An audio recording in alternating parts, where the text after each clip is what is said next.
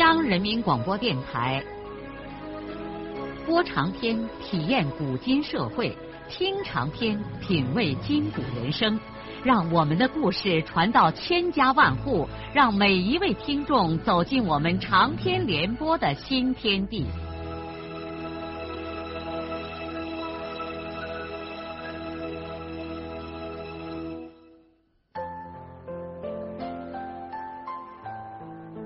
听众朋友，请继续欣赏荣获茅盾文学奖的、由中国文联出版社出版的路遥的长篇小说《平凡的世界》，由李野墨演播。李向前一边驾驶着汽车，一边脑子里头仍然乱纷纷的想着他自己和润叶的事情。一想到这件事情，必定就苦恼万分。但是不想又不可能，尤其是汽车一奔跑起来，他的思绪也就马上活跃起来了。思维是二重的，既要注意行车，又要想自己的心事。对于这个瞬息万变的工作来说，这种二重思维是极其危险的。李向前却很自信，能将二者并行不悖。实际上，他又不是不知道开车不能分心，可这不由人呢。有的时候，他赌气的想：去他妈的，要翻车就翻吧，一命归天也比这活受罪强了。在离黄原还有一半路程的时候，李向前的心里头是越来越烦躁，他实在是想和什么人说说话。哎。这个润生家里头有什么事搁不下，偏偏把出车的时间都给误了。要是润生在，他还可以安稳的坐在一边抽支烟，想点心事；要么两个人拉点什么话。现在简直活活的能把人给闷死。向前怎么可能知道？眼下，他的七弟正丧魂失魄的在双水村的山梁上瞎转悠，心情和他一样的烦闷，也在为自己的爱情而痛苦不堪呢。要是知道了七弟的情况，向前不知道会作何感慨。唉，他们真是成了一对难兄难弟呀。路过一个小镇的时候，心烦意乱的李向前把汽车停在了公路边上。他把油污的线手套抹下，跳出驾驶楼，向那个熟悉的小饭馆走去。他一进饭馆门，老板就眉开眼笑的招呼他入座。看来他常常光顾这里，已经是一个老吃客了。老板没有征求他的意见，就吆喝着朝里边喊。哎，一盘炒鸡蛋，一盘凉拌猪耳朵，四两烧酒。李向前沉默的坐下来，把两条胳膊放在脏乎乎的饭桌上。两盘菜，四两酒，这是老规程，也是这个夫妻店所能提供的最好吃喝了。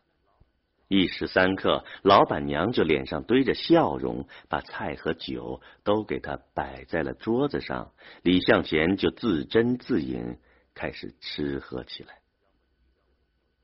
要么一个多钟头以后，他已经醉意十足，眼睛迷迷糊糊的从这个小饭馆里头走了出来。他勉勉强强的爬进了驾驶楼，一半凭着意识，一半凭着技术，开着汽车向黄原赶去。半个钟头以后，酒劲儿更猛烈的挥发了，他感觉到自己像坐在一团棉花上，两只手忍不住有点抖动，眼前是一个急转弯，一瞬间，他感到灾难已经不可避免了。飞奔的汽车迅速的向公路旁边倾倒下去，他凭着求生的本能扭开车门，一纵身从驾驶楼里跳了出来。但是，一切都太晚了，他的两条腿压在歪倒的车帮子下面，刹那间就失去了知觉。一个小时以后，一辆过路的空面包车停在了向前翻倒的汽车旁。一位年约五十的老司机跳下车来，面如土色的看见了眼前的惨状。他把手放在向前的鼻子上，感到还有点气息，就赶忙拿来工具，把向前从车帮子下面挖出来，又用一块毛巾撕成两半，把受伤的腿分别包扎住。然后把血肉模糊的向前抱上面包车，开起车就往黄原城里跑。又一个多钟头以后，这辆面包车驶进了黄原地区医院的大门。满头大汗、浑身血污的司机跳下车来，背起李向前进了急诊室。这天正好是个星期天。又是晚饭前后，急诊室里只有一名值班护士。值班护士一看伤势的确严重，立刻给外科值班大夫打了电话。紧接着，他便开始忙乱的量血压、量脉搏。二十分钟以后，外科值班大夫才来了。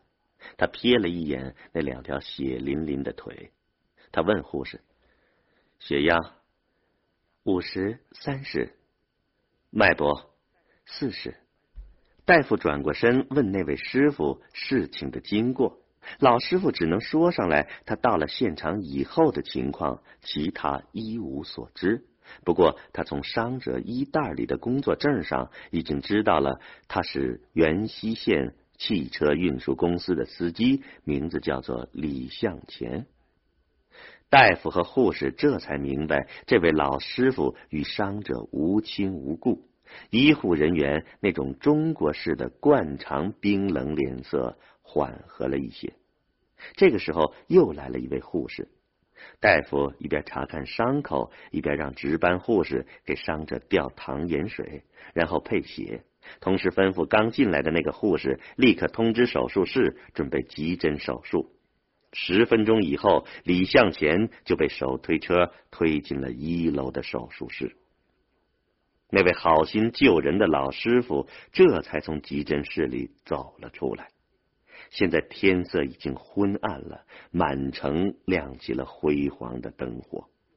这位师傅救人救到底，又跑出去给元溪县汽车运输公司挂了长途电话，告诉了他们李向前受伤的情况，然后他才开着自己的面包车离开了医院。直到现在。我们还不知道这位师傅叫什么名字。在以后的几年里，李向前一家人到处巡查这位救命恩人，但是也没有能够找见他。他是我们这幕生活长剧中一位没有名字的角色。这位无名者做了一个普通人应该做的事情以后，就在我们的面前消失了。但是，希望善良的读者们还记着他。原溪县运输公司接到这位陌生人打来的电话之后，上上下下顿时乱作了一团。公司领导首先立刻给地区卫生局李登云挂长途电话。李登云已经下班回家去了。卫生局的一名干事接到电话之后，马上向行署家属楼跑去。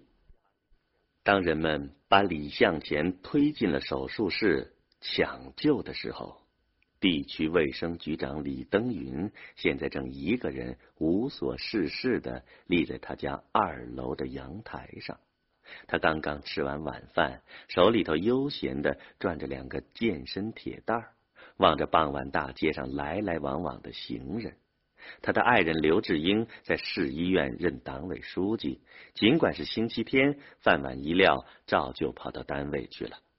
当卫生局的干事气喘吁吁的跑来报了恶讯之后，李登云自己的两条腿好像是也坏了，哆嗦的如同筛糠一样。他急得嘴张了几张，语无伦次的让干事赶快去叫司机，自己却抢在前面，大撒腿的跑出了房门。等他跑到大街上，卫生局的吉普车才撵过来，停在他的身边。他对司机骂了一句什么脏话，就赶紧坐上去，往地区医院赶来。这个时候，在地区医院的手术室里头，医生们正紧张的为李向前清创和止血，伤势显然是很严重的。看来伤者被压住之后，在浅昏迷中曾试图挣扎着拼命往出拉自己的腿，因此将血管、神经和肌肉全都撕裂了。要保住两条腿，也许只有显微外科还有点希望。但是地区医院哪有这等设备和条件呢？唯一的办法只能是截肢。在血管还没有结扎之前，卫生局长李登云十万火急，直接找到了医院院长。院长一听说局长的娃娃腿被压坏了，立刻将医院的正副主任医师、正副主治医师全部带进了手术室。院长本人。也是外科的副主任医师李登云已经顾不上体统了，在院长等人进入手术室之前，捶胸顿足的哭着说：“我就这一个儿子啊！你们无论如何要把他两条腿保住啊！”手术室的门关闭之后。李登云被卫生局的干事和小车司机一个人架着一条胳膊靠在了走道的墙壁上。可怜的李登云浑身瘫软的无法站立，他大张着嘴巴，惊恐的看着手术室的两扇门，等待着儿子的命运。卫生局的司机对李登云说：“要不要到市医院？”把刘书记接来呀！李登云痛苦的摇摇头，先不要，先不要让他妈知道。一位护士拿来把椅子，让李局长先坐着等一等。不一会儿，院长和主任医师都从手术室里出来了。李登云紧张的观察着这两个人的脸色。他从他们的脸色上看出事情有些不妙。这两个人戴着大口罩走到他的面前，用手示意让局长不要从椅子里站起来。穿白大褂的院长这个时候在上级的面前已经是一副专业人员的严肃面孔。他对局长说：“根据我们检查诊断，已经没有办法。”再转省医院进行显微外科。第一，断肢和肢体离开时间太长，没有冰冻措施，无法再治。第二，血管和神经创面模糊，无法吻合。如果再转送省医院，恐怕有生命危险。李登云绝望的问：“那就是？”要把腿锯掉，是的，马上要实行截肢手术。能 能不能留下一条腿呀？院长和主任医师都摇了摇头。这时候，一位主治医师拿来了医院术前谈话记录单，让家属签字。李登云手颤抖着，半天才写上了自己的名字。手术室的门再一次关闭了，李登云一个马趴晕倒在了地上，他的两个下属赶紧把他也抬进了急诊室。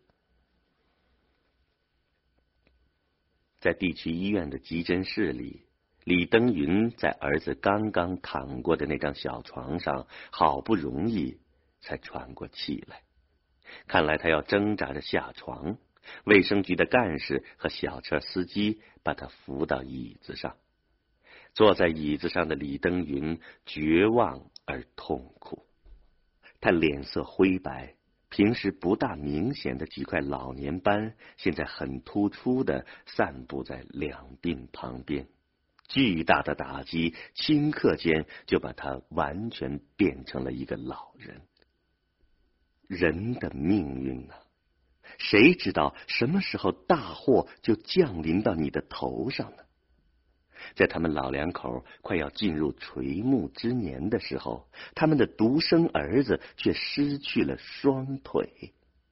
人常说养儿防老，可是他们老了还得伺候儿子，他们自己受点罪又算得了什么呢？反正行将就木，外好这辈子凑合着已经活完了。可是儿子还没活人呢，他今年才三十一岁，正是人生的黄金岁月呀。那边的手术正在进行中，李登云脸上挂着泪痕，目光呆滞的坐在这边的椅子上。此刻他都真的有点相信命运了。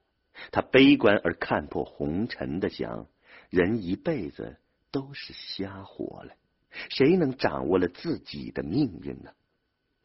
人常常为了一点小小的利益和欲望，就在那机关算尽、你争我夺、喜怒无常，实在是可笑。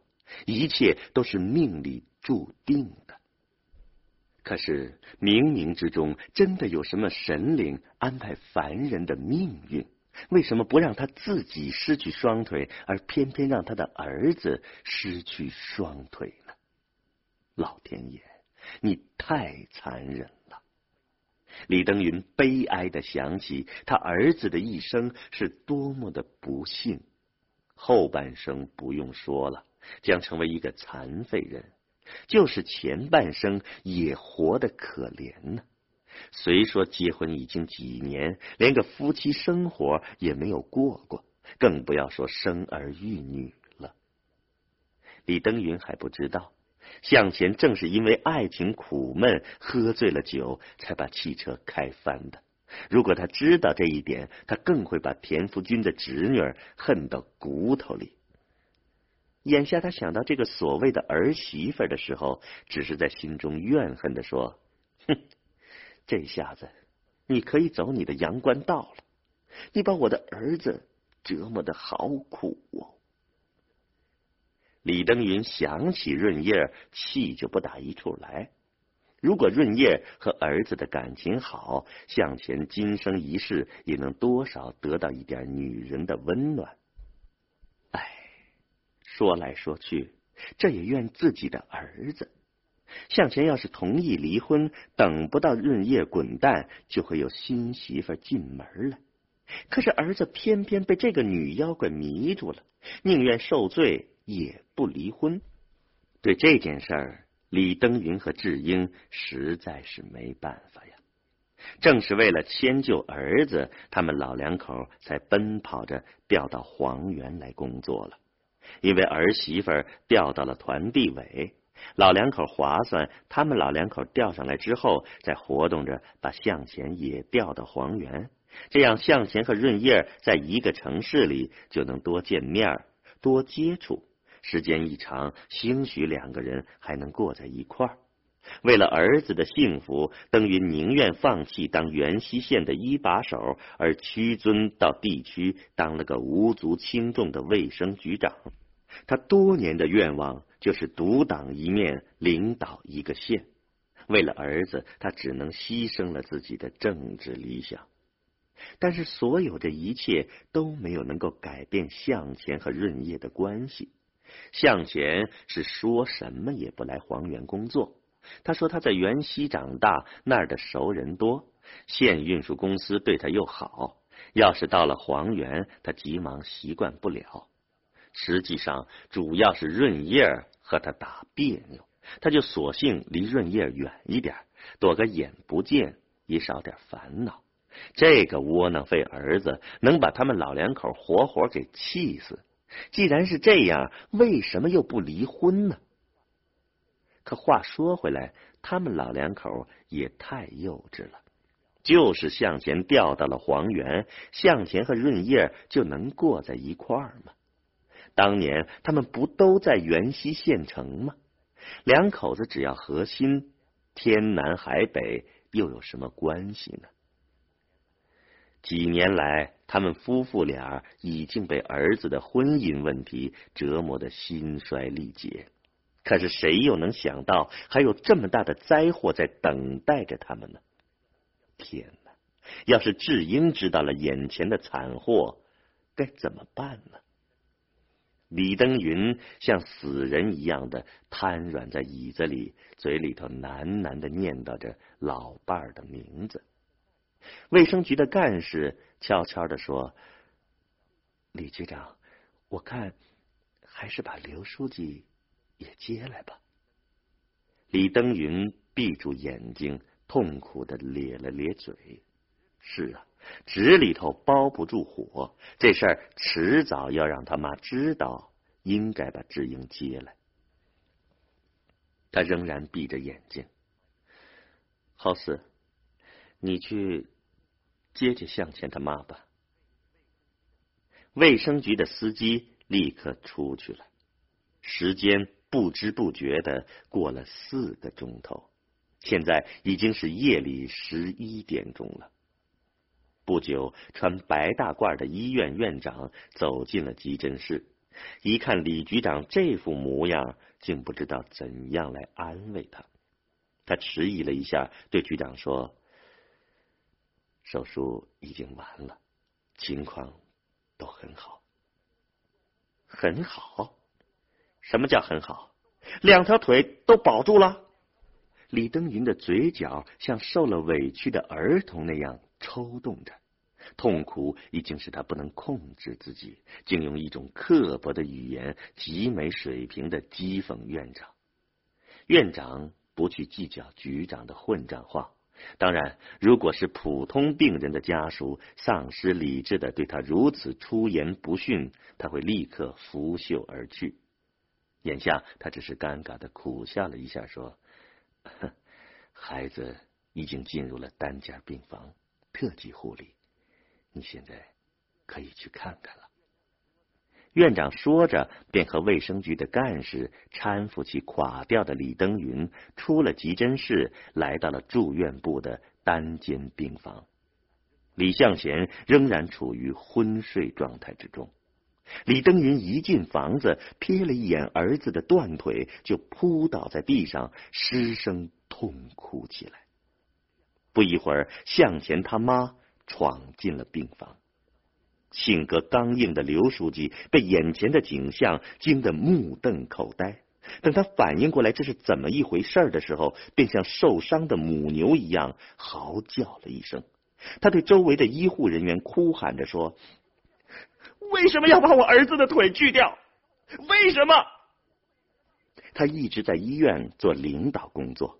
因此，敢对医生发出这样的责难。院长和主任医师正要给市医院的刘书记说明情况，刘玉英却又问丈夫：“是你签的字？”啊，你！刘志英一下子跪倒在床边，手摸着昏迷中的儿子的头发，只是个嚎啕大哭。他已经不再听院长和医生的解释了，他心里头明白，他们的治疗是不会错的，就是错了又怎么样呢？反正他儿子的两条腿已经没有了，他面对的只是这个冷酷的事实。这一夜，悲痛欲绝的李登云夫妇一直守在儿子的床边。天明的时候，向贤还在麻醉状态中没有醒过来，在他床边的父母亲也已经快休克了。以院长、书记为首的医院领导硬劝说李登云夫妇回家休息几个小时再来，他们说医院会全力以赴、精心护理的。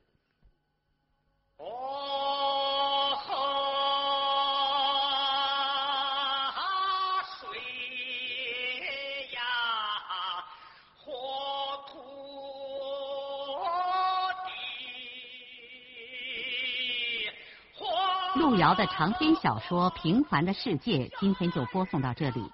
您听了以后有什么感想、体会和建议？欢迎来信告诉我们。来信请记中央人民广播电台听众工作部，邮政编码幺零零八六六。请明天继续收听。节目编辑叶咏梅。